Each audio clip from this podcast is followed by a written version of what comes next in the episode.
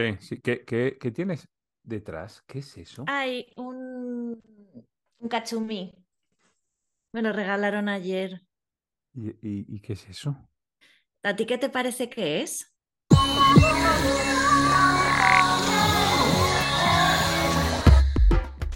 Hola y bienvenidos a Cierra el Libro al Salir, un podcast de literatura en el que hablan los libros, las personas que los escriben y también las personas que los leen. Yo soy Fernando Vicente y por suerte para todas vosotras no estoy solo en esta aventura, sino que me acompaña la poeta que nunca cumple años, Ana Vidal. ¿Qué tal, Ana?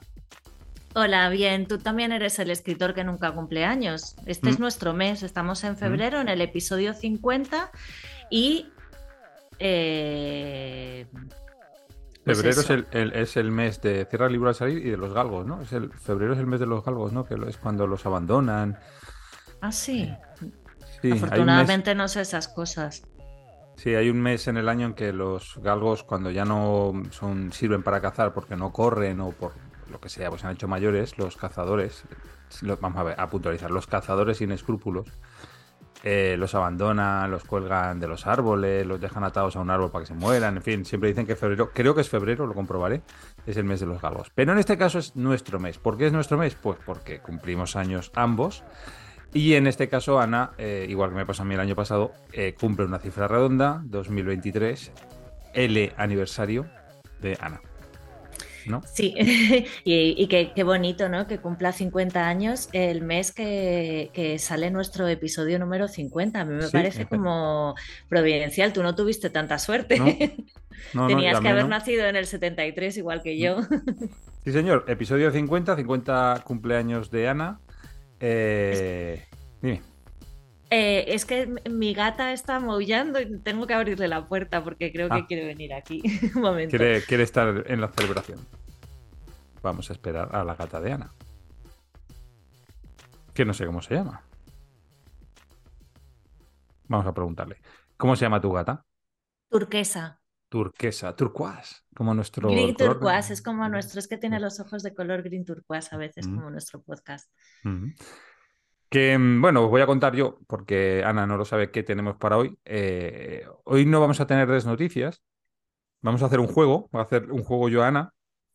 A ver qué, qué- cuánto, No sé si he tomado suficiente café, voy a tomar un poquito más. cuánto sabe. Eh, ¿qué más tenemos? Tenemos un, ah, un libro de reclamaciones a Miguel Ángel Flores, los libros de Miguel Ángel Flores, que es un escritor de microrelatos y escritor de teatro, pues le hacen preguntas. Ha sido un, la verdad, lo hemos grabado antes de empezar a grabar esto, ha sido bastante divertido. Em, hablaremos de un libro ganador de un premio, que normalmente no, no nos regimos mucho por los premios, pero en este caso sí, es del último ganador del premio Setenil, que es ese libro de Fernando Navarro, eh, Malaventura, que ganó el Setenil el año pasado. Además fue una apuesta mía, creo. Creo que dije que lo iba a ganar. ¿Puede ser? Sí. Ah, no lo sé, yo lo había Creo que yo- escuchado mucho, había escuchado mucho hablar de él en la radio. Yo lo leí antes de que saliera la- el fallo del, del jurado y cuando vi la lista de los eh, candidatos dije, uy, va a ganar este, porque me- es un libro que me gustó. Eh, y tendremos un oído por ahí, tuyo, ¿no, Ana? Sí, un oído por ahí. De sueños y pesadillas. Sí, Bueno, pues si te parece, si te parece, vamos a empezar directamente con el juego. Es un juego muy tonto, ¿eh? No esperes una cosa muy elaborada, muy No sofisticada, es porque difícil, no, ¿no? no Puede es. que gane y todo. Es más, es un cara o cruz. eh, se trata de acertar y ya está, ¿vale? Sí o no. Bueno, te voy a decir libros publicados en el año 72, el año en que nací yo, o en el año 73, el año en que naciste tú, ¿vale? Me tienes que decir si son de mi año o son de tu año, ¿vale? Y yo qué sé. Ah, bueno. Pero es que curiosamente ya verás que eh, cuando empecé a mirarlo hay libros mm, que hemos leído casi 50, no, cuarenta y tantos años después, pero que se publicaron en esa fecha, ¿vale? Venga, empezamos. Vale. La princesa prometida, de William Goldman. 73. Bueno, premio. Sí, señora, muy bien. Eso me lo que eso lo quiero para mí. Ese es de tu año. Sí, señora. Eh, Ay, qué bueno, princesa- maravilla. Pues me encanta que ese, ese libro, aunque no lo he leído el libro, pero la película me flipa. eh, Pues mira, yo sí que. cuando la, la revisito porque me, me, me pone contenta. Pues yo te voy a decir una cosa. Es de estos libros que están eh, llevados al cine muy, muy, muy literalmente, porque, bueno, ¿te acuerdas de la película? Que de repente hay cortes en la película que empieza el niño a preguntarle a su abuela, pero ¿por qué puede pasar esto?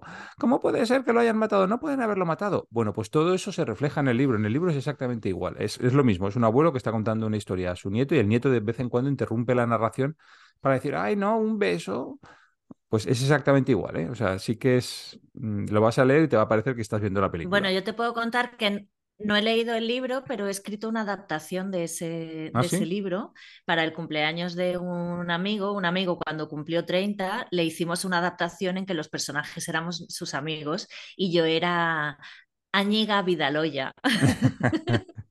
Ah, pues está muy bien eso. Venga, Sí, seguimos pues con mi otro nombre es Áñiga Vidaloya y... Joder, ahora se me ha olvidado. Íñigo Montoya, bueno, pues eso. Venga, Tú mataste a mi padre, prepárate para morir. Sí. Eh, El exorcista de William Peter Blatty. Eh, el exorcista. Eh, yo creo que el 72. Bueno, lo has vuelto a clavar, ¿eh? El 72, sí, señora. Eh, un libro, por cierto, que bueno, todos conocemos, no el libro, sino la, la película también, en este caso. Y, y al parecer, mm, el, el libro tiene más tramas, muchas más tramas, muchas más escenas, muchas más derivaciones de las que luego se vieron en la película, como es normal por otra parte. Mm, Venga, otro. Eh, mm, vamos a ver. Momo, de Michael Ende. El de eh, El exorcista, ¿lo has leído? No, El exorcista no lo he leído. Mm, Y de hecho casi ni me acuerdo de la Vale. película, ¿eh? Momo, Momo 1973. Pues sí, señora. Momo Michael Ende, Sí. 1973. Eh, tampoco lo he leído, ¿eh? Tú sí que lo has leído, ¿verdad? No, yo sí. ¿No? Sí, además eh, no solo lo, lo leí de pequeña y luego lo he intentado leer de mayor, que no lo he llegado a leer, pero ha, ha convivido en mi mesilla de noche mucho tiempo. Mm. Michael Ende es un, eh, para ser un autor eh, de novela no infantil, pero vamos, eh, mm, o que sus principales éxitos no han sido novelas de adultos, digamos, eh, ha tenido, tiene un montón de recorrido. Es un- son libros que se siguen reeditando, Momo, tanto Momo como La historia interminable. Son libros eh, que se siguen editando y reeditando. eh, y sin embargo, hay otros autores, por ejemplo, Pipi Calzas Largas, que es de la época, de más o menos, de, de los principios de los 70, no se reedita tanto, o no se reedita. Y, y- y podría perfectamente Bueno, es que a... Momo tiene mucha... Momo sigue como como muy vigente, ¿no? Hmm. Ah, que no lo has leído. Bueno. sí, bueno, yo sé lo, lo de los ladrones del tiempo, en fin, toda esa parte sí que me la sé, pero no lo he leído como tal. Mm, Venga, vamos con otro libro, eh, que además este, no sé si lo comentamos en, eh, en este podcast. Eh, llevamos 50 episodios y ya se me olvidan los libros de los que hemos hablado. Pantaleón y las visitadoras. se me olvida todo. Pantaleón y las No, no lo hemos, no lo hemos comentado. No lo hemos comentado, pero puede que hayamos hablado de, yo creo que la última vez hablé de la película o hace poco Mm, hablé de esa película. sí. Eh, Pantaleón y las visitadoras, pues yo diría que también es del 73. Increíble, porque has vuelto a acertar. Yo pensaba que ibas a acertar por probabilidad la mitad de las veces, pero llevas todas, llevas cuatro aciertos seguidos. Eh, eh, Pantalón y las visitadoras de Mario Vargas Llosa. Bueno, vamos a seguir con otro. Venga, vamos a cambiar de registro totalmente. Eh, 1080 recetas de cocina de Simón Ortega. Yo creo que ese es el libro que antes, ahora ya no, porque ahora se publican muchos libros de cocina, pero a principios de los 80 era el típico libro que estaba en todas las casas, en todas las casas que, que compraban libros de cocina, porque es que había muy pocos más. Eh, y este era, no sé si tú los tienes, yo sí que lo tenía en casa, 1080 recetas de cocina. Lo tengo, lo tengo en, Ah, ¿lo el cajón de la cocina, por supuesto.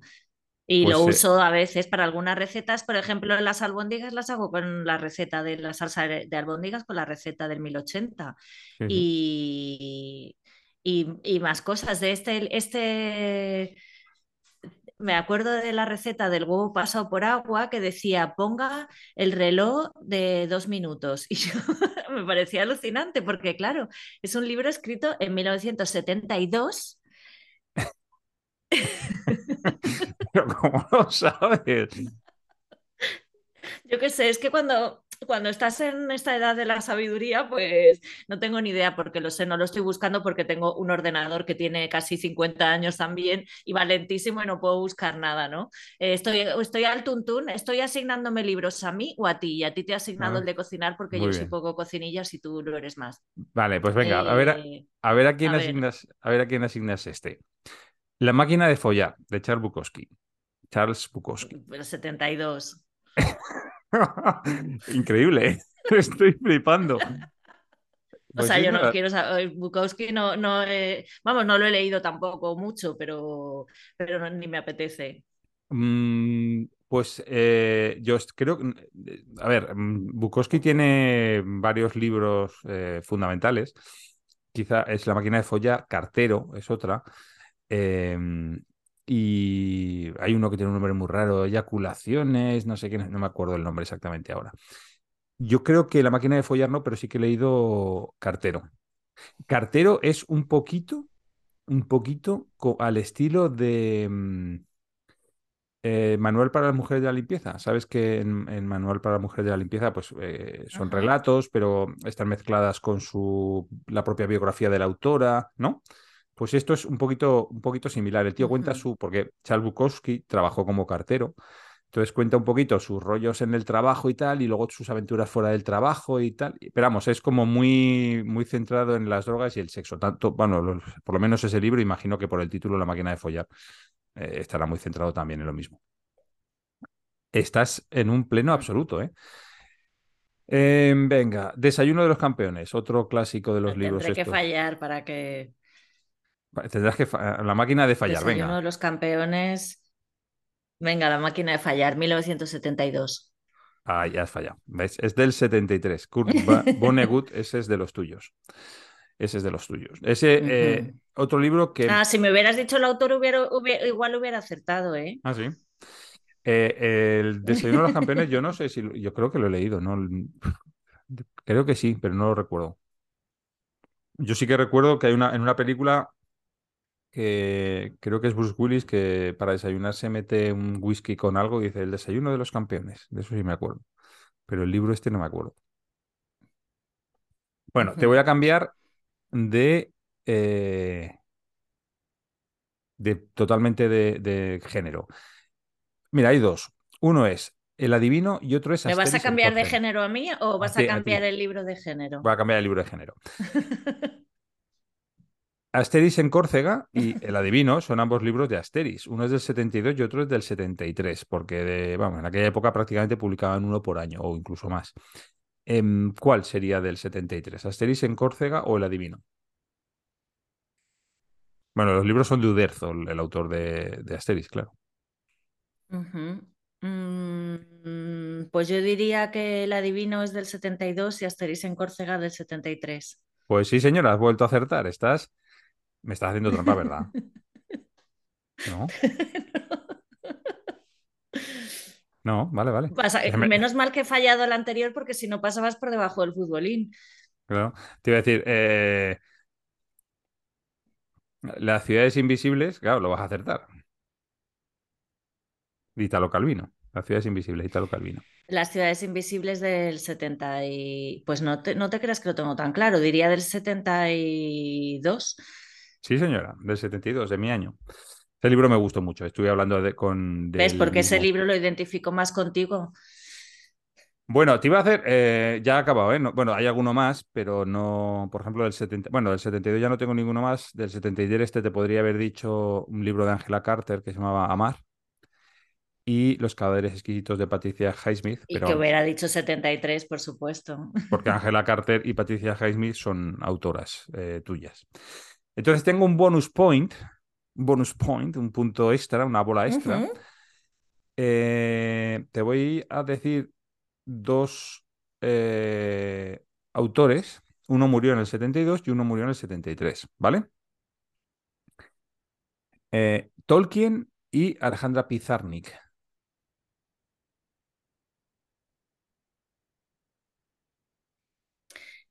Pues yo creo que mm, Alejandra Pizarnik murió en el 72. Y entonces Tolkien en el 73. Sí. Pues has vuelto a acertar. Increíble. Increíble, mira, te he hecho una, dos, afortunada en el juego, desafortunada en amores. 7, 8, 9, 10, 11. Te he preguntado sobre 12 autores o libros y has acertado 11. Es increíble, o sea, es, es, un, es brutal. Es una, eh, ¿Quieres que echemos una quiniela o, algo? Sí, te voy a tener que dejar de libros. Lo único, también te digo una cosa, luego hacer, preguntamos, hacemos la quiniela del, del Nobel y no acertamos nunca. No acertamos, pero es que la quiniela del Nobel no la acierta nadie. ¿Quién esperaría que, que este año se lo hubieran dado? Este año no, el año pasado, ¿no? Se lo hubieran dado a, Nier, ¿no? Eh, pues mira, hay una serie de televisión, o sea, una serie de, Netflix que se llama Moria Anarquía, que me gustó mucho y que además va sobre una editorial. Son como cosas que le pasan a la gente que trabaja en esa editorial.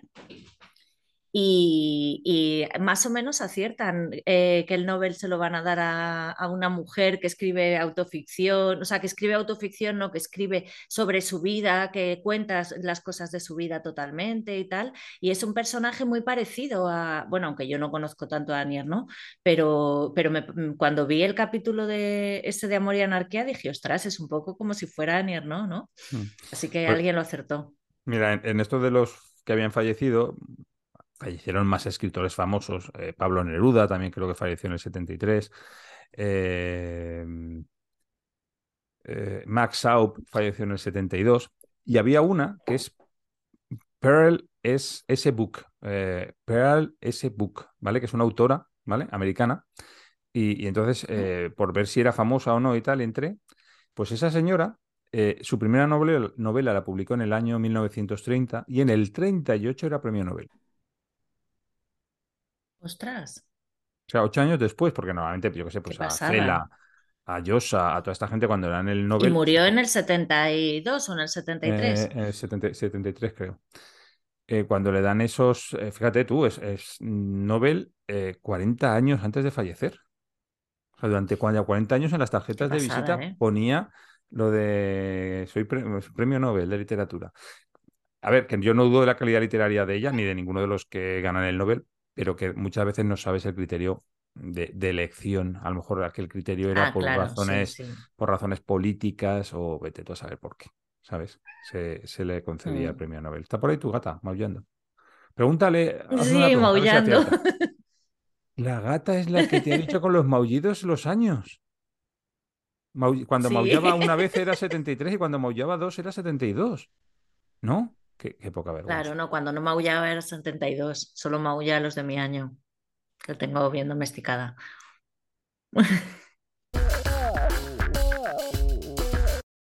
Hoy en nuestro libro de reclamaciones tenemos a Miguel Ángel Flores, eh, microrelatista de cordobés, nacido en Sabadell, que, ha escrito eh, para Talentura eh, de lo que quise sin querer, que no sé si se verá al revés, y con eh, Zaera Silvar, de Dolor Carmesí.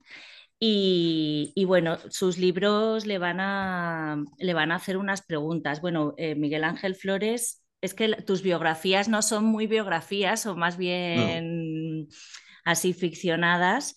Dice que tiene un curso de mecanografía y un caballito amarillo en natación. Ha hecho ofimática más inglés por el INEM y esa es toda su formación reglada. Sabemos que, además de escribir microrelatos, escribe teatro, ¿no? no sé si microteatro o obras de teatro más largas también. No, tengo micro y largas también. Sí.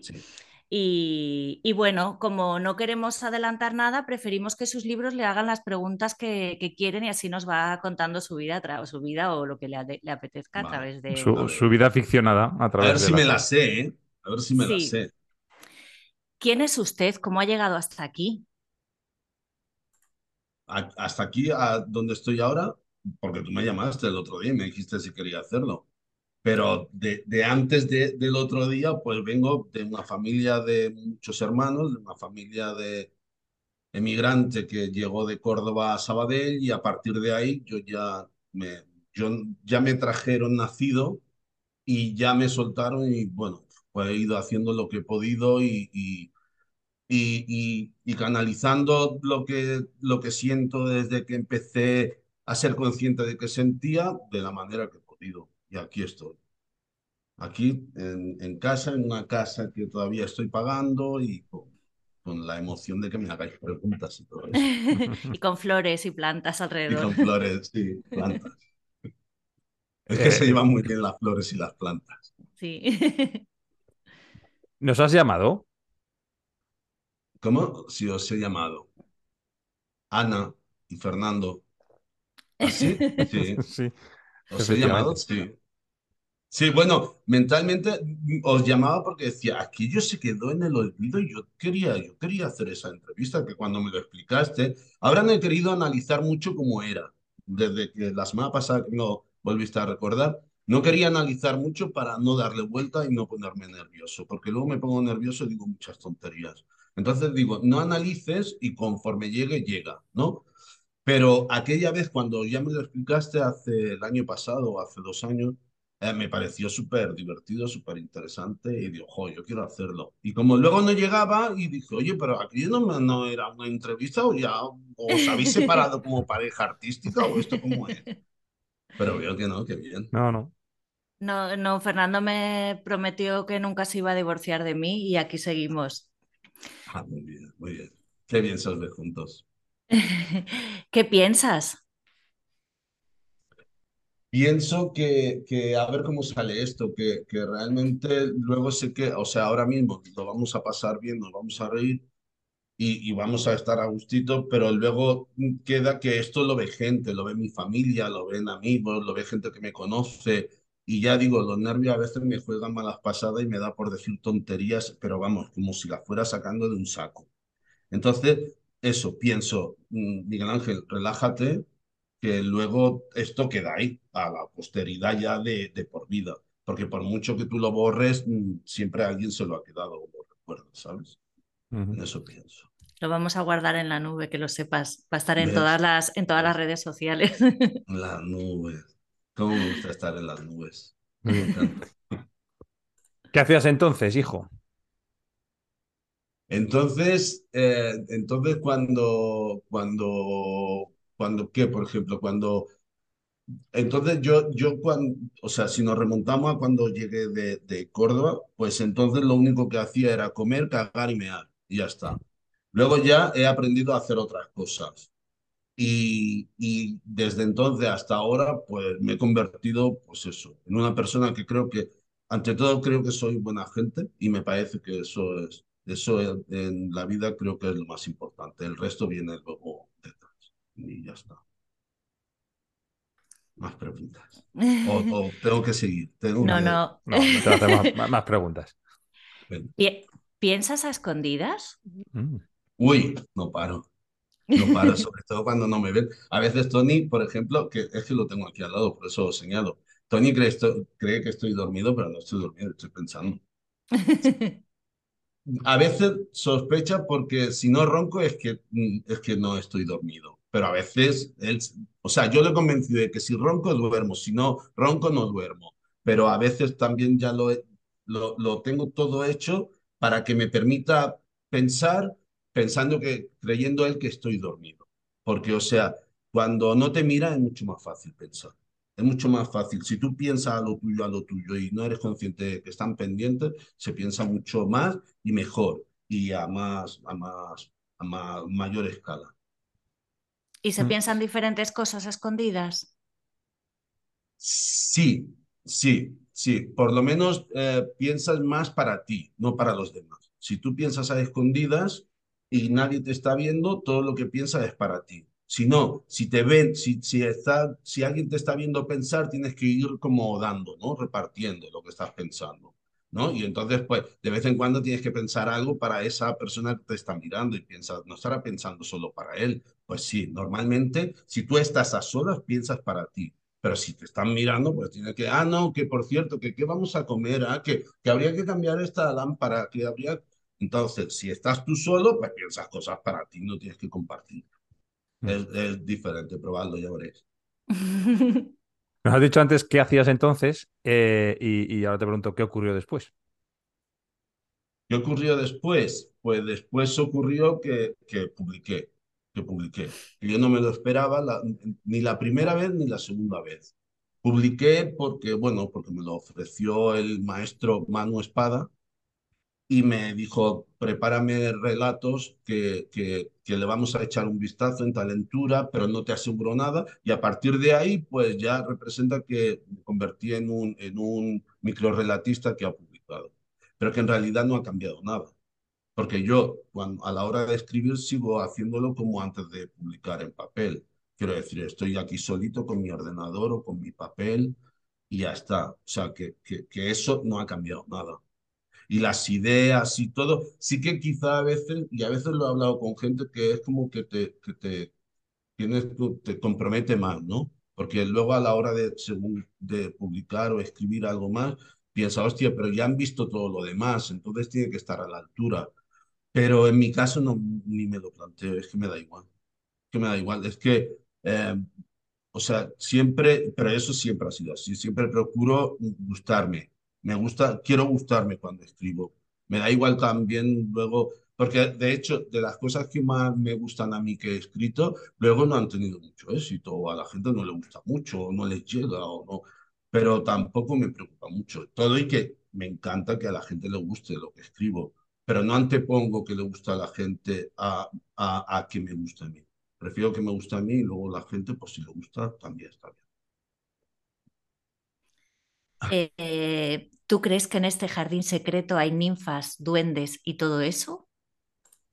De todo, de todo, Ana, en este jardín hay de todo. Y además, conforme te haces mayor, más cuenta te das de que, de que, de que hay de todo, de cosas que tú no esperabas. Y, creo que eso te lo da la edad, porque cuando eres más joven estás muy focalizado en según qué cosas. Pero conforme va pasando el tiempo, que vas mirando más, más hacia, hacia todos los lados, ¿no? Y vas girando la cabeza, te das cuenta de que hay de todo y que, y que, y que crees que, que, o sea, que nunca te has sorprendido suficientemente. Siempre hay algo más que te va a sorprender. Tanto con la gente como con, con la gente que conoces, como con la gente que no conoce o con, bueno, con la sociedad. ¿no? Si, es que, si es que estamos un poco un poco que, que, que lo de sorprenderte casi se, se, o sea, te sorprende, pero a la vez te estás acostumbrando a sorprenderte y es, es muy triste también. Yo espero no dejar de sorprender, pero, pero hay veces que dices, ya estoy tan acostumbrado ya a ver cosas, cosas que no me gustan que, que la capacidad esa de sorprenderte o de asustarte un poco se pierde. Y es triste, es muy triste. Yo intento no perder al niño que es el, al niño que llevo dentro, al que llevamos todos, que es el que se sorprende. Entonces yo lo mismo, lo cuido y lo, lo, y lo acompaño siempre. ¿Y te sorprendería saber que entre la luz y nosotros hay cuerpos? ah, bueno, eh, me sorprendería y me sorprendió.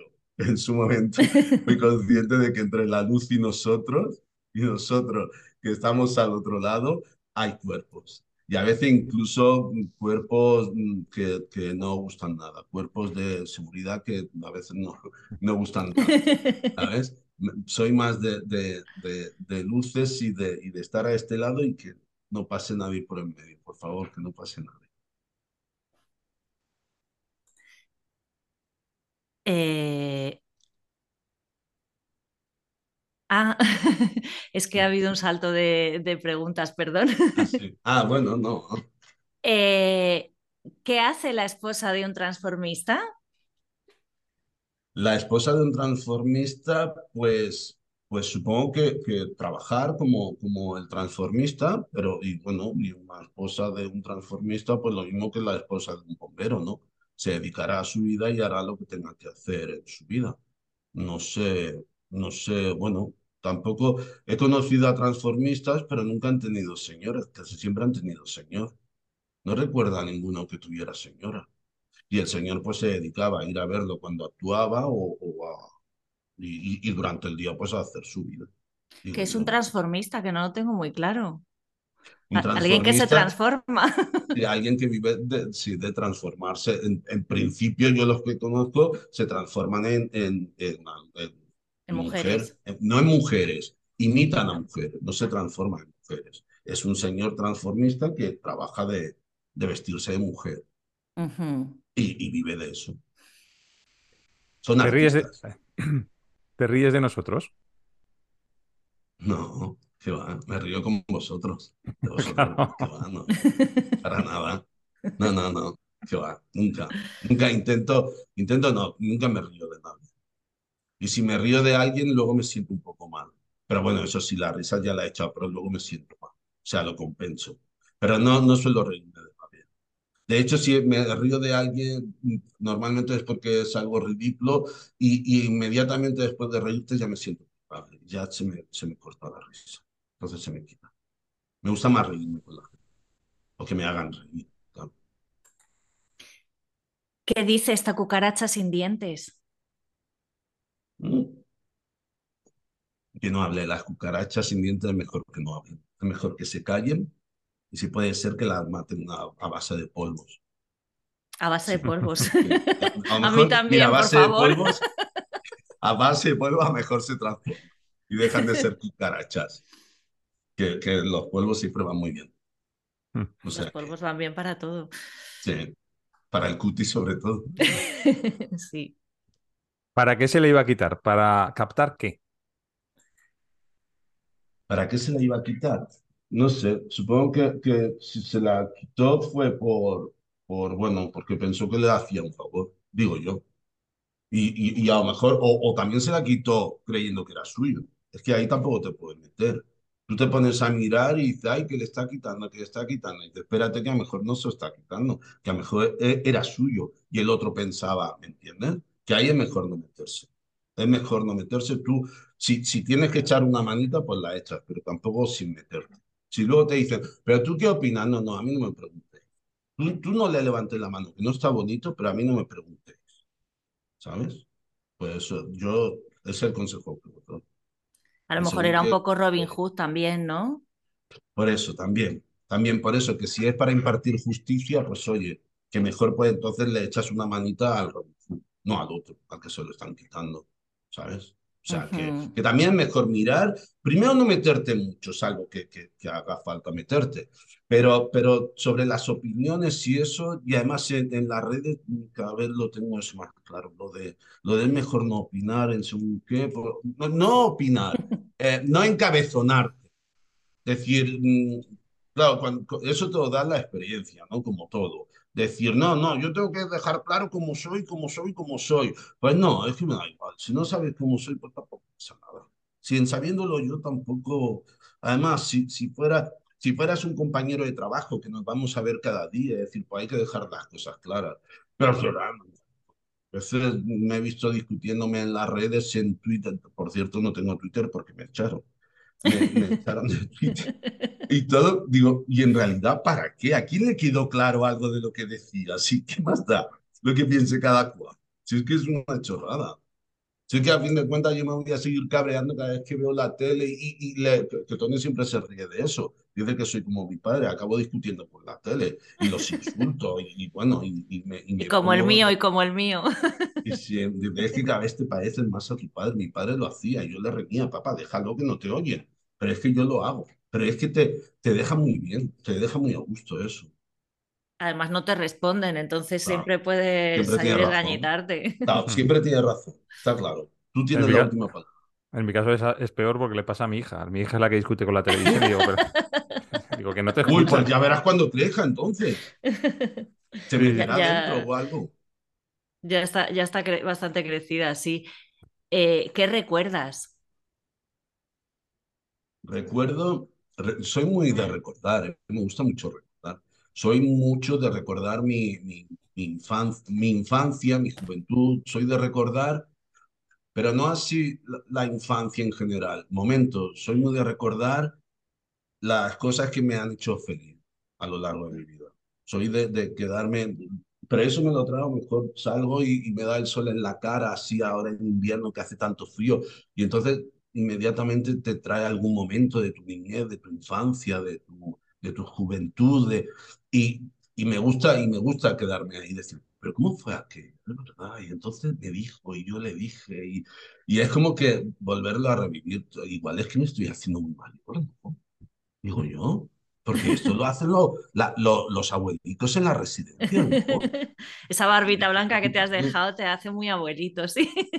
Sí, ¿verdad? Me estoy preocupando, ¿no? A Tony, que lo tengo ahí al lado, está leyendo. Jo. Está haciendo como que lee, pero está pensando a escondidas. Ya, ya. Sí, lo, verá, no estarás pensando a escondidas, ¿eh? Hmm. No, sí, yo lo dejo pensar a escondidas. Yo lo dejo. ¿Por quién Pero nos bueno. tomas? Por, por dos pedazos de personas que hacen mucho por el microrelato. Y algo que, me, que, que creo to- toda la gente, fíjate que, que hay concursos, muchos concursos en los que no participo porque no me motiva, salvo que, que, que lo, que lo organice un, un microrelatista, una microrelatista, porque, porque solo por el hecho de que estén haciendo algo por el microrelato ya digo, jo, me, me siento obligado a participar y a estar. Y creo que vosotros sois dos personas que además mm, trabajáis y, y- y le dais muchas alas al microrelato. Y creo que es de agradecer y y tanto a la gente que hace eso.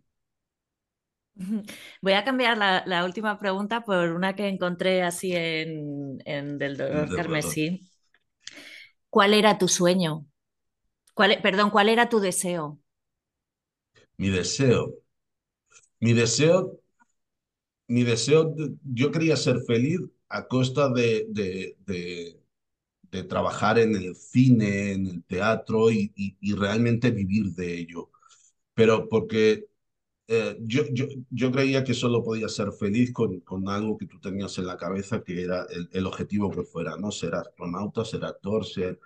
Pero luego, luego mm, mm, con los años me he dado cuenta de que realmente eres feliz si tú estás a gusto contigo mismo y, tienes a alguien al lado y estás en, tu en un entorno que, que te hace feliz y, y aunque no, no estés haciendo lo que tú pensabas de niño, aunque estés haciendo otras cosas, pero, pero lo estés disfrutando y lo... Por tanto, el deseo que tenía que, que era ser feliz, pues yo creo que lo he conseguido. Creo que soy feliz.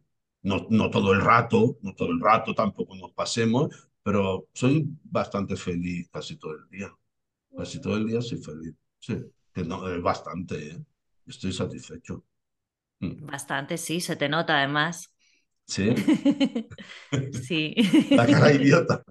No, la cara de idiota no, pero se te nota por eso de mantener el, el niño interior y Ah, sí, que sí. yo creo que eres una persona que, se, que al- al- eh, por lo que te conozco, que se puede hablar con tu niño interior. Ah, sí, Y eso sí. creo que está muy bien. Es que creo que el niño interior mío me, me salva muchas veces, muchas, muchas, muchas, muchas veces. Me salva muchas veces. Muchas veces que yo podría estar muy mal, muy mal, muy mal, no estoy tan mal gracias a mi niño interior. Pero vamos, le tengo que agradecer mucho a mi niño. Marido también, por supuesto. Se llevan bastante Pues bien. Sí, ¿no? Claro. Ahí estáis, ahí estáis. Ahí estáis. Pues nosotros te tenemos que agradecer eh, esta entrevista. Eh, es muy difícil preguntarle a, bueno, no todos, pero es muy difícil preguntar a un microrelatista porque el microrelato no es un género que se, que se, eh, pre- pre- hacer una entrevista de, de libros de reclamaciones, porque el microrelato no es un género que se preste a muchas preguntas. Eh, como Ajá. son textos muy cortos, no tienen preguntas, entonces es, es complicado siempre y, y preguntas como dirigidas que le puedas redirigir a la persona y todo eso, pero bueno, eh, lo hemos conseguido. Sí. Sí, Lo hemos sí, conseguido bueno, ya traer está. aquí. Sí, ya está, claro, Ah, es que como eres microrelatista Uy, es estaba una muy nervioso. corta ahí. Ah, muy bien, pues me gusta mucho. Pues ya me diré cuál es el siguiente paso, si, si, Nada, no el siguiente paso es que nos hagas un bizum. Ah, vale. Ah, sí. ¿A qué O que, número de escriba- cuenta? o que escribas otro libro que para poder sacar más preguntas. Que escribas, Ah, un- que escribas con más preguntas, por favor, escriba usted más Vale, preguntas para que le hagamos una entre- otra entrevista. muchísimo. Me ha gustado Sí. muchísimo y además que creo que me, me he sentido muy a gusto. Yo creo que se me ha notado que estaba, que estaba muy a gusto. Que estamos aquí en el salón de casa, cada, Sí. cada, cada uno en el salón de su casa tranquilamente Mm, tomándose un café o, o esto y hablando contigo. Eh, preferiría estar por ahí en Barcelona tomándome unas ya, cañas, pero bueno, está bien así. sí, también está bien. También está bien. Sí, sí. Fernando, ¿nos contamos un libro? Venga, vamos a contarnos el libro que he anunciado al principio, que tú lo tienes ahí en papel, ¿verdad? Yo lo tengo en. Sí, mira, es de papel. Yo Mira, lo tengo en es libro electrónico. Sí, sí. Sabéis que Ana siempre lee en Me papel. yo encanta porque leo- los, los, los libros de Impedimenta tienen su marcapáginas, que es una mini portada. Los libros de impedimenta en general están muy bien editados, hay que decirlo, ¿eh? Sí. Yo también lo tengo ahí. Bueno, voy a leer la biografía de Fernando Navarro, que viene aquí. Vale. Fernando Navarro nació en Granada en 1980. Como guionista de cine ha colaborado, entre otros, con cineastas como Alex de la Iglesia, Rodrigo Cortés, Paco Plaza, Jonas Trueba o Jaume, Jaume Balagueró. Ha sido dos veces nominado a los premios Goya en las categorías de Mejor Guión Original y Mejor Guión Adaptado. Entre su filmografía destacan Toro, Verónica o Cosmética del Enemigo. Su último guion hasta la fecha es Bajo Cero, un thriller para Netflix que llegó a posicionarse como número uno en más de 55 países. Es miembro del Wri- Writers Guild of America y ha impartido talleres de escritura creativa en la Universidad de Siracusa y en Le Moyne Col- College, ambos en Nueva York. Ha colaborado con medios como Radio 3, Cadena Ser, Mundo Sonoro o Letras Libres. Malaventura es su primera novela. Ah, Eh, mira, novela, novela. dice. Novela. Y nosotros no estamos de Qué acuerdo con esa definición. Es curioso porque yo en no la te versión que creas, te- no te creas que no estoy de acuerdo, ¿eh? Vale. Eh, ahora lo discutimos. Te iba a decir que es curioso Sí. porque tú, eh, tú en la versión papel tienes una biografía bastante más extensa de la que aparece en mi versión digital. En la versión digital se acaba en que eh, ha impartido clases de escritura creativa en Nueva York, todo lo que viene después de que ha trabajado en Radio 3 o colaborado, no sé qué, toda esa parte se la saltan. Vale. Lo que dice mi libro electrónico, que no sé si será lo mismo que dice la contraportada de tu libro físico, es sobre Malaventura. Los héroes y los villanos se, desdibujan en Malaventura, una suerte de neorromancero ambientado en una Andalucía desesperada y remota, a la vez que irreal y auténtica, mítica y salvaje, llena de personajes extremos, kinkis, hechiceras, cazadores, demonios que se desplazan por las ondas de la radio, mercenarios de buen corazón o niños que maldicen a todo un pueblo. Una mujer barbera atrapada en una reyerta, el cruel linch- linchamiento de un legendario bandolero, una misteriosa matanza en una fonda en la que el único testigo es un burro, burrico. El amor imposible entre una vidente y un forajido. Una inundación que sigue su curso llevándose por delante todo lo que encuentra a su paso o la inesperada visita de los fantasmas del pasado que, buscan ajustar cuentas con un violento guardia civil. Eh, pues efectivamente, le- eh, o sea, tú consideras que sí que es una novela. A ver, he de decir que este premio, este, perdón, este libro ganó el premio Espera, que 7000. aquí, aquí pone un poco, aquí pone un poco más de lo que ¿Ah, tú has dicho, fíjate. A ver. Sí, tiene un plus. Para que veas que es que, claro, esto es porque el, el papel te cuesta más barato, pues te- más caro te dan un plus, ¿no? Un acid western de aires tarantinescos, un abanico de historias con el sur como obsesión, un híbrido de Lorca y Cormac McCarthy, que bebe tanto de las letras de la tradición flamenca como de Sergio Leone, y que se lee como una novela de iniciación y muerte. Qué, qué curioso que, que directamente digan que es una novela, ¿verdad? Sí, porque es lo que estaba intentando explicar. Eh, este libro ha ganado el premio Setenil, que es un premio de relatos, de microrelato, de relato Además, corto, eso sí. y ha ganado ese premio. Y sin embargo, la editorial eh, lo publicita en, en la versión en papel, porque eso no lo pone en la versión eh, digital, lo publicita como novela. ¿Realmente qué es? ¿Para ti qué es? Pues mira, te voy a... ayer es- escribí un, un- así hice, hice mi trabajo ayer. La mala aventura recorre el paisaje de estos cuentos impregnándolo de manera que cada historia puede ser parte del todo. Que eso, por eso digo que es como si todo estuviera enmarcado en un paisaje y con, y con la mala aventura como si fuera una nube que cae sobre todas la- las historias de este libro, novela. Se mastican arena y sangre. Los colores del libro son ocres, rojos de la sangre y negro del cielo, o de, en, en uno de los casos de un caballo. Hay polvo y mucha mala suerte. Y luego también mm, diría que, que la na- es una narrativa que predomina la primera persona con, con mucho tinte poético. Eh, lo de Mm. la primera persona es importante. Hay algunos cuentos, como creo que es el del burrito, precisamente, que no tienen esa primera persona, pero que el- esto lo, lo hemos hablado, ¿no? Al estar escritos todos en primera persona, cuando te has leído mm, tres o cuatro, dices, tengo la sensación de que estoy eh, leyendo siempre al mismo personaje como diferentes historias, pero luego te das cuenta de que no, de que no es el mismo narrador. Pero esa sensación de primera persona, eso te, lo da, ¿no?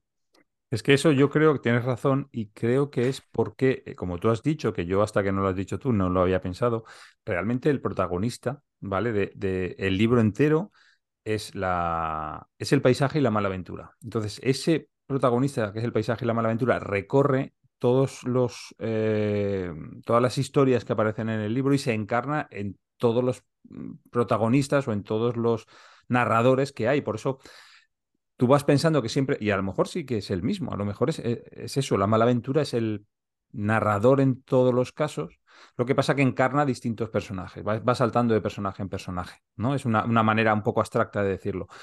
Eh, realmente son historias separadas. Eh, eso sí, quiero decir, eh, son no y, no se, y no se cruzan personajes ni nada, no pasa eso de que un personaje salga en otra historia, o por lo menos yo no me he dado cuenta, si eso pasa a lo mejor eh, yo, no, yo no lo he visto, ¿no? Es un poquito, ¿sabes a qué? ahora, cuando estabas diciendo justo esto, me ha venido una asociación de ideas que no había tenido hasta ahora y que me estaba recordando muchísimo a Basilisco de John Bilbao.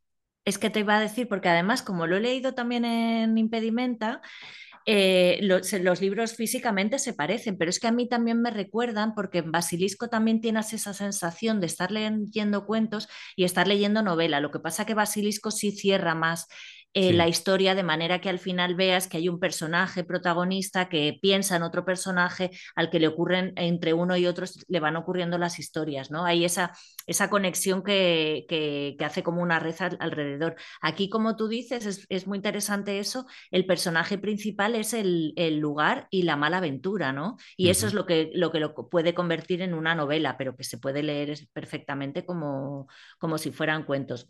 A mí me gustaría eh, que, que yo tengo apuntados cuáles son los libros, los cuentos que más me han gustado de, de, este, de este libro y son eh, Fui Piedra, que es de un pueblo en el que se incendió la escuela y solo quedan vivos siete niños, ¿no? Y niños y niñas y, van al cementerio a hacer una especie de ritual con un niño que se murió justo antes y que piensan que fue el que pudo traer a lo mejor esa desgracia al pueblo, entonces van a estar con él, además era un niño un poco, un poco raro, un poco diferente. Y, van a llevarle como cosas y tal, y, bueno, allí también surge como el primer amor del protagonista de, la historia. ¿Te acuerdas de este? Eh, me gustó mucho de aquella campana triste, que es el en el que este, este cuento en el que se, mm, se anega el pueblo, ¿no? que van a hacer una presa y, dejan allí, que eso es como también algo interesante, este, este, este elemento negro. En, este, este cuento también tiene agua, pero da igual, tienes la sensación de que el agua también es sobre, también está sucia. sí, que es agua seca y dejan, eh, dejan en el pueblo, se llevan todas las cosas que pueden, ¿no? Eh, tienen que decidir qué llevarse, tal, la gente como que lo deja todo un poco para el final y, eh, dejan al caballo viejo. Los padres del niño dejan al caballo viejo y entonces el niño sueña con el caballo y sueña que está bien y que tal. También tiene una especie de ensoñación en la que él se queda solo en el pueblo que le dejan allí y ve cómo todo se anega. Ese me gusta mucho también. Eh, la navaja oxidada me parece muy bonito, el de, la, el de la mujer barbero, dice las mujeres, y además en este me gusta mucho el punto del narrador que me recuerda un poco a los cuentos de Patricia Esteban, que dice, las mujeres del pueblo se inventaron, que leyó esa carta y luego lloró y no sé qué, las mujeres del pueblo se inventaron, y eso lo dice varias veces y me recuerda un poco a, este no narrador, ¿no? Como que ¿Es fiable este narrador? ¿Nos podemos fiar de lo que se inventaron las mujeres? Y luego me gusta también cuando dice, no, no, ha vuelto a haber barbero en el pueblo. Y dice que unos hombres llevan barba, otros bigote y los que quieren afeitarse se tienen que ir a otro pueblo, ¿no? Me parece como un detalle muy, bonito. También me ha gustado mucho el de, de Tomillo y Castañas, que ese está escrito en tercera persona, que son este de los dos primos jóvenes que se enamoran y entonces se tienen que escapar, se hacen un poco bandoleros y al final tal. Y aquí, eh, porque mm, aquí te quiero preguntar, ¿para ti cuál es el tiempo del, del, del libro? O sea, ¿en qué momento eh, pasan estas historias? ¿En qué año o en qué época? Mm, yo creo que esto pasa a ver, al final hay un, la última historia del libro, la última historia del libro, a ver, eh, voy a rebobinar un poquito y quizá destripo alguna cosilla, pero bueno.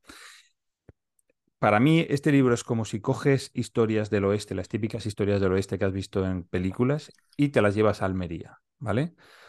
Entonces es un poquito como Spaghetti Western. Y esa sensación de que es un Spaghetti Western ocurre al final, o sea, o, se resalta al final en el último cuento, porque en el último cuento hablan de un eh, señor de, pues eso, de la zona que trabaja de extra en las películas de, italianas de vaqueros. Entonces, eso también te lo enmarca en el tiempo. Esas películas se dieron en los 60, entre finales de los segunda mitad de los años 60 a principios de los 70, con lo cual esa sería, digamos, el marco temporal que sería muy cercano precisamente a nuestra fecha de nacimiento, a nuestros años de nacimiento. Sí, es que en este cuento de Tomillo y Castañas habla de, de litronas de Alhambra, y a mí ahí fue como de, ¿eh? ¿no? Porque estás todo el rato tienes la sensación de que estás en una peli del oeste. ¿De, de cuándo son las pelis del oeste? ¿De qué sí, época? ¿De, eh, finales, finales de los 50, finales de los 70. O sea, los últimos del 50 y tantos. A ver, las de Almería son de los 60. Pero en qué, en qué, el, pero en qué están, no ah, ¿en qué año? sino en qué ah, época están ambientadas. ambientadas. Normalmente es el siglo XIX, comenzó del siglo XIX. La guerra de, la guerra de secesión americana. están, ambientados en. En estos relatos hay pistoleros, hay polvo, hay. Que, Almería es así realmente, y por eso hay, hay estudios de. o había, no sé si siguen estando, creo que ahora están así más bien como museo, estudios de grabación de películas del oeste en Almería, ¿no?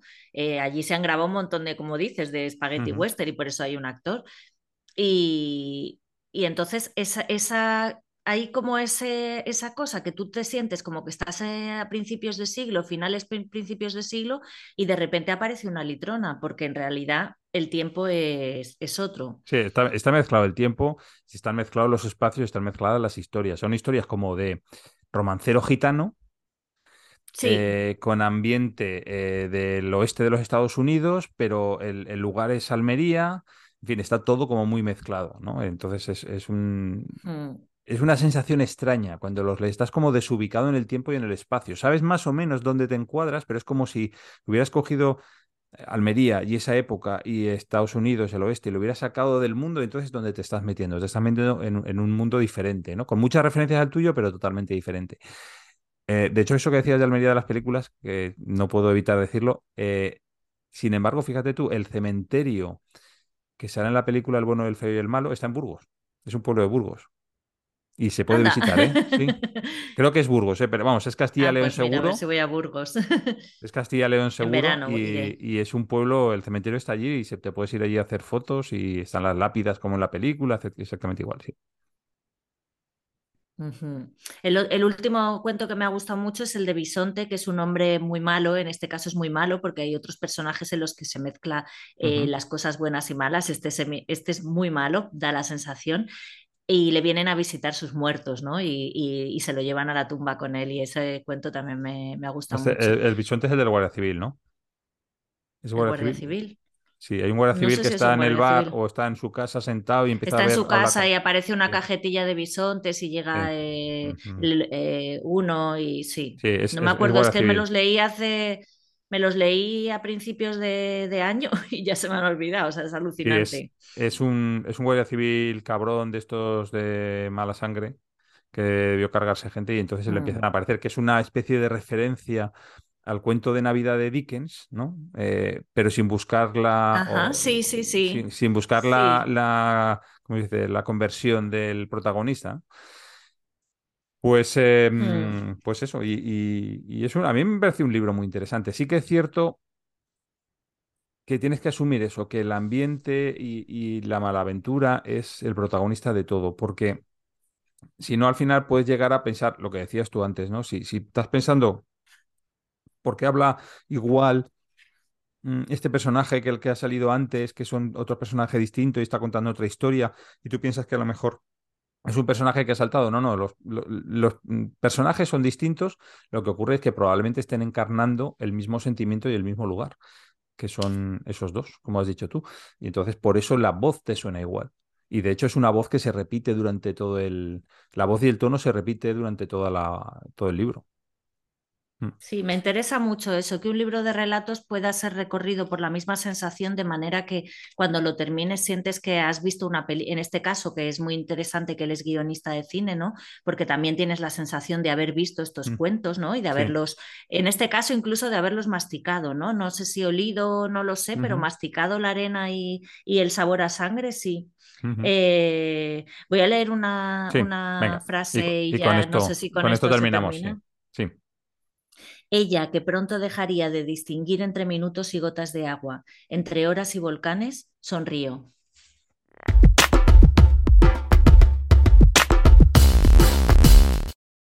Bueno, Ana, ¿sabes que hemos recibido una carta de amor? ¿Qué me dices? Sí, mira, te voy a decir de quién, a ver si se ve. Eh, ¿No se ve al revés o se ve bien? Sí, Javier Viraje. Javier Viraje, pues hemos recibido alegría. una Es carta que, de amor. es que hemos iniciado una especie de concurso, bueno, concurso o, o- o un buzón, un buzón de Un cartas buzón. de amor, pero como no lo he anunciado y tenemos un, un oyente, por lo menos un oyente maravilloso que nos escucha de verdad y que participa con nosotros, que además Javier Viraje ya nos mandó un oído por ahí. Y, y bueno, me parece estupendo. Eh, eh, prometo, prometo anunciarlo este mes para que nos lleguen más. Te lo voy a leer, ¿vale? Sí, Alicante, 11 de diciembre de 2022. Bueno, has visto que las cartas eh, tardan mucho, pero bueno, ya sabes que, que el tiempo es relativo en este programa. Queridos libros, esta es una declaración de amor largamente demorada. Yo me enamoré de vosotros antes incluso de empezar a leeros. Desde bien niño me sentí atraído por la forma, la textura y el color de vuestras portadas o las ilustraciones de las páginas interiores. Así que aprendí primero a tocaros o a oleros mucho antes que descubrir lo que queríais contarme. No recuerdo exactamente cuál de vuestras historias me sedujo por primera vez. Es posible que fuera la del muñeco de madera con la nariz extensible o la de la casita aquella de chocolate con una bruja dentro esperando a unos niños para la cena, para su cena. O puede que alguna de castillos encantados y dragones derro- derrotados por príncipes valientes.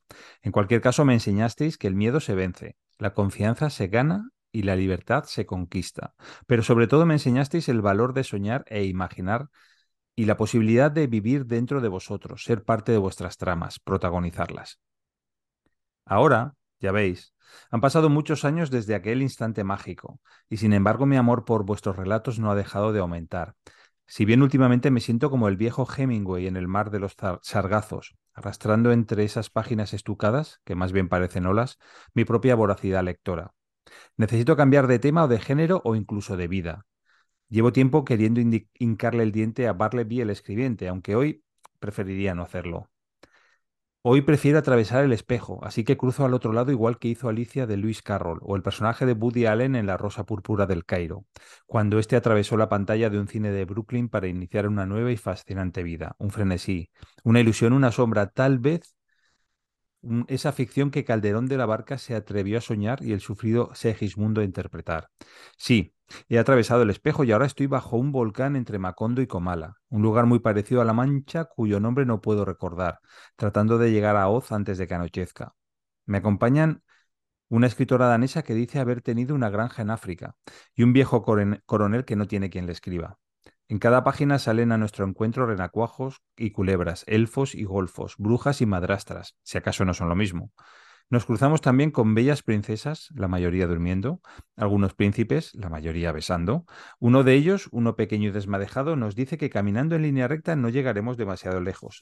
Así que nos calzamos unas botas de siete leguas y a grandes zancadas cizagueamos el río de la vida, escalamos la montaña, escalamos la montaña mágica y surcamos los mares del sur, todo en un santiamén. Pronto nos damos cuenta de que vivimos presos en una especie de majestuosa biblioteca infinita, similar a la que Borges ideó para regocijo de la eternidad y desconcierto nuestro. En ella hay tantos libros como granos de arena en una playa. Puedo elegir el que desee y entrar en él, pasear por sus páginas, descansar en mitad de un párrafo, saltar de capítulo en capítulo, revivir historias extraordinarias, batallas épicas o leyendas míticas. Caminar o volar en vuestro interior tiene sus ventajas y también sus inconvenientes. Si lo hago a través del libro de la selva y buscando lo esencial, Balú me dice que no debo preocuparme, porque mamá naturaleza me lo da. Pero si me adentro, por ejemplo, en el libro del buen amor, la cosa cambia, ya que muchas veces el desamor no pasa página. Y el libro, vosotros lo sabéis bien, se puede cerrar de golpe conmigo dentro. Tendré cuidado. Si el portazo me pilla en mitad de un párrafo enamorado o en mitad de un capítulo de lo más romántico, habré de darme por herido. De pronto noto como alguien coge de la estantería de la Biblioteca Infinita un voluminoso libro. Es la, historia interminable, esa que llevo recorriendo desde dentro de su propia narración, subido ahora, a lomos de un dragón blanco de la suerte. Quien lo abre resulta ser el mismísimo Jorge Luis Borges, y lo hace por la página exacta en la que aparezco surcando un cielo de espuma. Él no me ve, claro, pero me intuye, y aunque sus ojos ya no pueden distinguir ese puro destello que es la que en la juventud lo deslumbraba, aunque ya nada puede devolverle la hora del esplendor en la hierba, de la, gloria en las flores, ni siquiera las del mar de Baudelaire, me susurra acercando sus gruesos labios a la página que no debo afligirme, porque el amor el verdadero amor por los libros siempre subsiste en el recuerdo. A continuación, Borges cierra el libro con delicadeza y lo coloca de nuevo en la estantería, esta vez junto a un desgastado ejemplar del Sueño Eterno. Firmado Javier, Javier Viraje. Qué pasada, ¿no? Que listo, la ha dejado el listón muy alto. Ha hecho una verdadera eh, declaración de amor bueno, como él mismo lo dice, de hecho, a, los libros que han, quizá han marcado su, su, lectura vital, ¿no? Todos tenemos unos libros que nos han marcado, por los cuales hemos nuestra vida ha pasado, por los cuales transcurre nuestra vida, y supongo que los que ha nombrado son los suyos.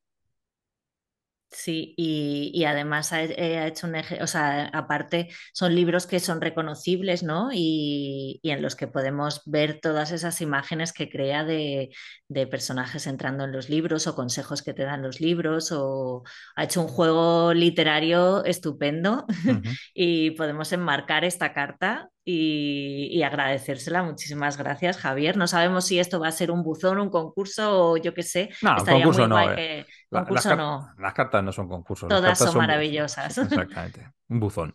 Pues esta es nuestra primera carta de amor, qué bonito que de amor a los libros, qué bonito que en, este podcast que amamos tanto los libros, en nuestro 50 eh, episodio y, mi 50 aniversario y tu 51, pues recibamos esta carta de amor tan preciosa.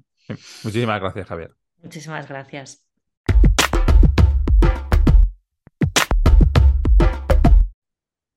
Bueno, Ana, venga, ¿qué has oído por ahí? Cuéntame.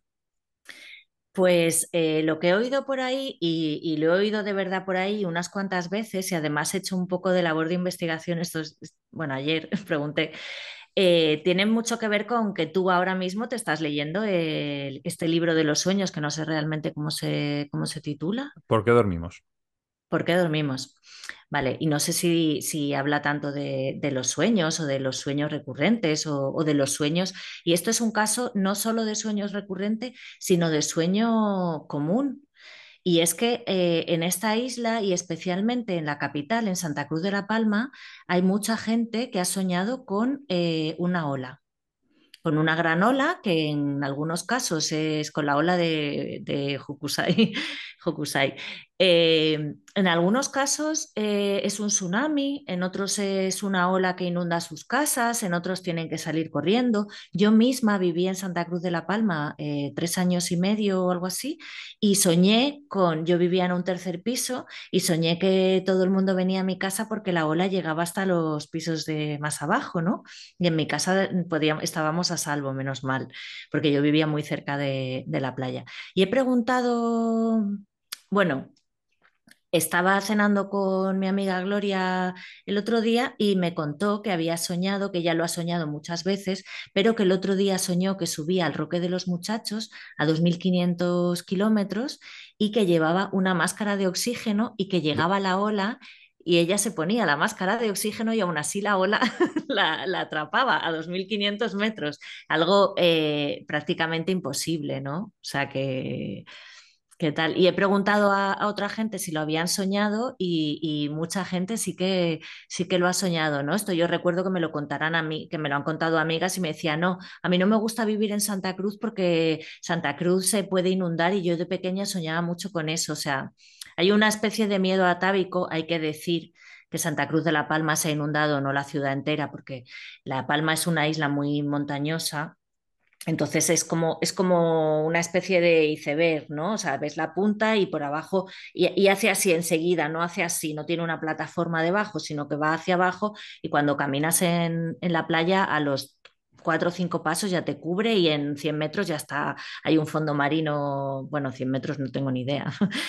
y entonces es muy difícil que, que se haga un tsunami por las condiciones orográficas pero, pero sí que la, eh, la, ciudad ha llegado el mar hasta dos o tres calles hacia adentro, entonces digamos que es algo que ha ocurrido ya y que la gente de allí pues puede tener como en el, en el inconsciente o en el subconsciente colectivo, lo que sea.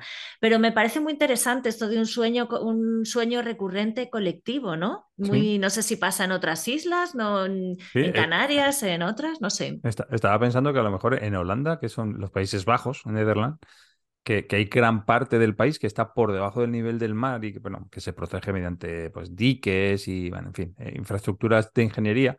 Si soñarán también con que se rompen esas infraestructuras y, y el mar inunda todo el país.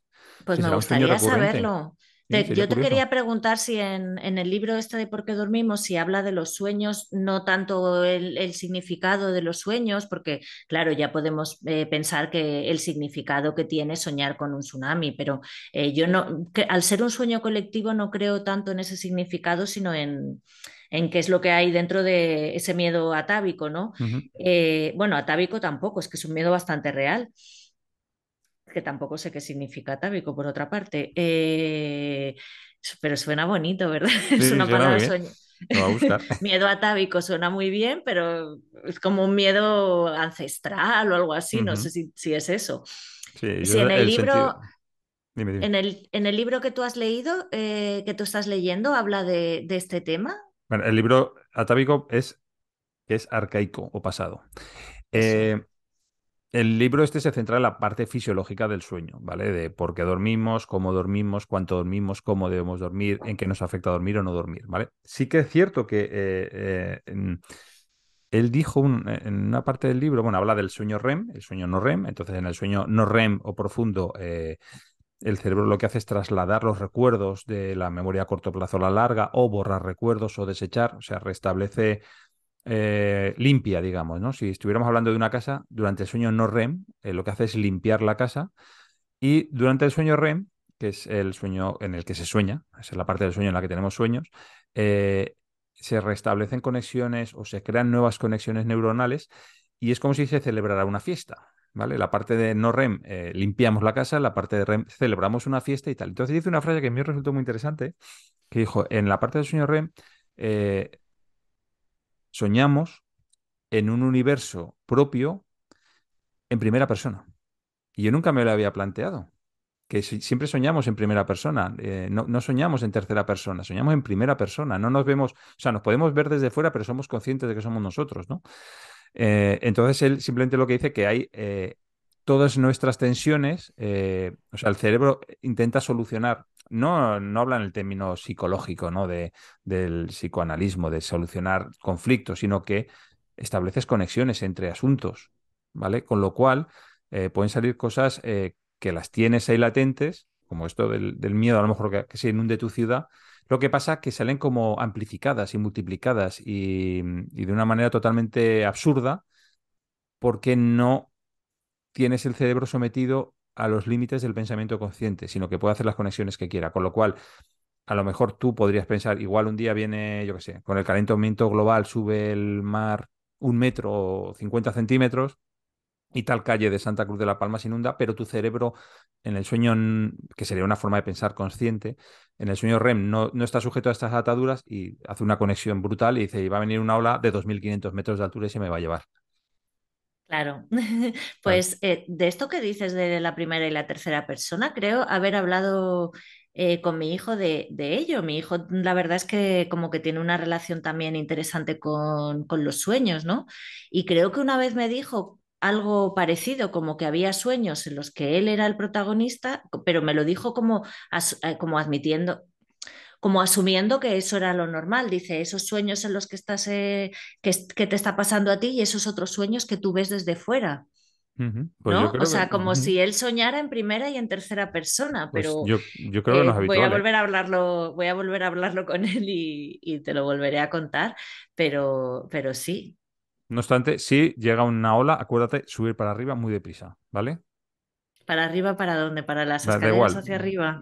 Donde sea, pero que no se te lleve la ola. ¿vale? No, no creo que aquí se me lleve. Bueno, Fernando, pues con mucha pena te digo que, que se acaba nuestro episodio 50, que podemos hacer una fiesta después, que de los sueños o de las realidades o, o de cumpleaños o de cartas de amor. Y o con- invitamos a Miguel Ángel Flores, por supuesto, a nuestra fiesta. Y hoy, además de agradecerle a Miguel Ángel Flores y a Javier Viraje, un programa con invitados siempre es mejor, eh, eh, haber participado hoy en nuestro podcast. También vamos a agradecer a Jara y Alejandra, tus hijas, por su ayuda en las reseñas piratas y en las cortinillas.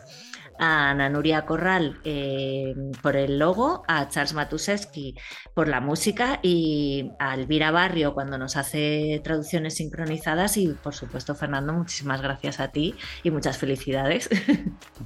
Muchísimas, Muchísimas gracias. gracias por, por estos 50, vamos, es que me parece maravilloso que estemos aquí 50. 50 episodios después, ¿eh? 50, sema- 50 meses después. Es que se dice pronto. Son muchos meses, ¿eh? Haciendo esto.